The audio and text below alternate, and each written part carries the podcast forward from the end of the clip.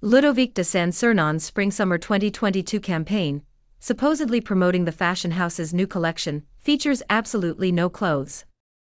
A rare and original undertaking. Forget suits, t-shirts and other accessories, as here, the only thing you'll see is the fully naked body of the Spanish model Fernando Lindez, in a campaign that certainly turns up the heat. Caliente.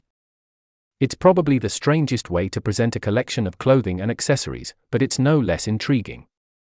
French designer Ludovic de Saint-Sernin chose to have the Spanish model Fernando Lindez, undeniably one of the most coveted faces of the moment, pose completely naked in a campaign shot by famous photographer Willy van all in black and white.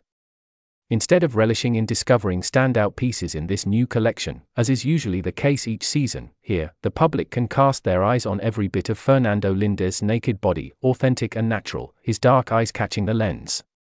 From the back, from the front, from the side, the model is literally photographed from every angle, and, nevertheless, with a necklace, a kind of top laced around his torso, and even a string bag a French designer who has been rising steadily for several years, Ludovic de Saint-Sernin's creations now dress many celebrities around the world, including Dua Lipa. The designer won the 2018 Creative Label Prize from the prestigious Andam competition. ETX Studio. ETX Studio.